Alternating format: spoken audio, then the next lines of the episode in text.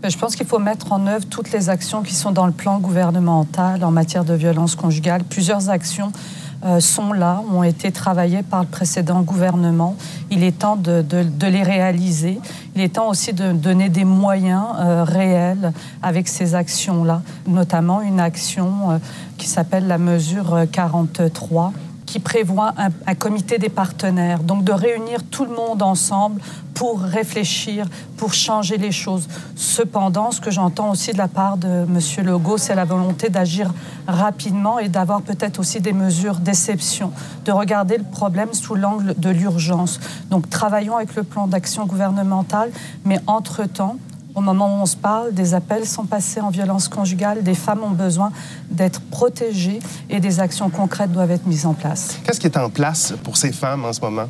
C'est certain que euh, moi, j'invite les femmes qui vivent une situation de violence conjugale à s'adresser à SOS Violence Conjugale. C'est la porte d'entrée pour avoir des services. Ensuite, on a un système judiciaire avec plusieurs lacunes. On a beaucoup parlé du 810. Le 810 c'est une ordonnance d'éloignement qui évite de passer euh, aux criminels. Et monsieur n'aura pas c'est une, une, disposition dans la loi qui permet, on, évite en fait des, euh, des accusations, euh, par exemple dans le cas d'un conjoint violent, euh, mais il doit garder ses distances, par exemple. Il s'engage à garder ses distances. Oui, mais qui va le surveiller? C'est à la femme ensuite de documenter tous les bris de conditions. Donc, une des mesures que nous recommandons, euh, c'est notamment ce qui se passe en Europe, euh, c'est-à-dire les bracelets électroniques. Que ce soit la police qui surveille ces hommes-là, que ce ne soit pas les femmes qui, à chaque fois qu'elles sortent de leur auto ou de leur maison, doivent vérifier que monsieur euh, n'est pas dans leur entourage. Vous parlez de bracelets électroniques. Dites-nous comment ça fonctionne, parce que oui, en effet, le Parlement français a adopté mhm. définitivement l'approche du bracelet anti-approche, c'est comme ça qu'on l'appelle. Mhm. Comment ça fonctionne?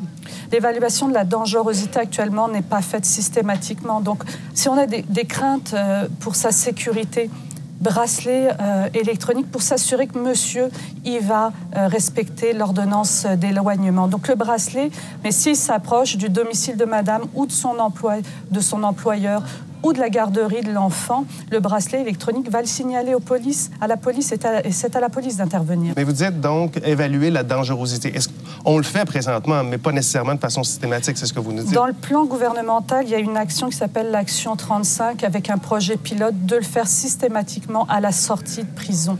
Actuellement, ça demande le consentement de plusieurs parties et notamment de l'agresseur.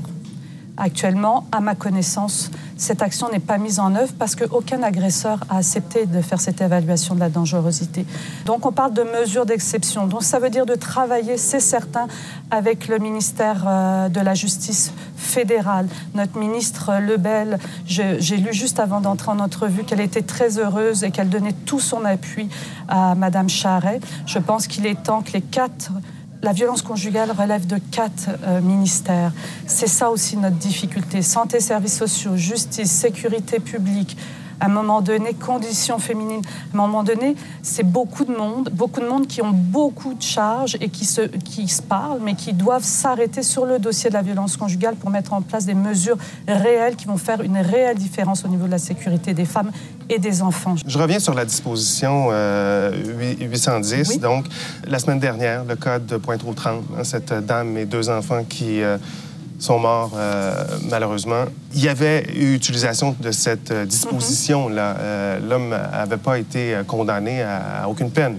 Est-ce qu'on devrait cesser l'utilisation de cette disposition-là? Honnêtement, oui. Je pense que le 810 donne un faux sentiment de sécurité et ça fait surtout reposer sur l'épaule des femmes de s'assurer que monsieur ne s'approchera plus d'elle.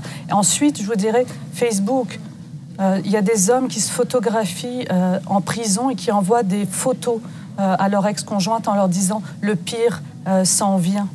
Contacte la famille de madame, lui dit on va fêter Noël ensemble cette année. Donc oui, je pense que c'est une solution. Je pense qu'il faut arrêter les 810. Je pense qu'il faut protéger les femmes et les enfants. Je pense qu'il faut une réunion d'urgence entre le ministère de la Justice fédérale et provinciale.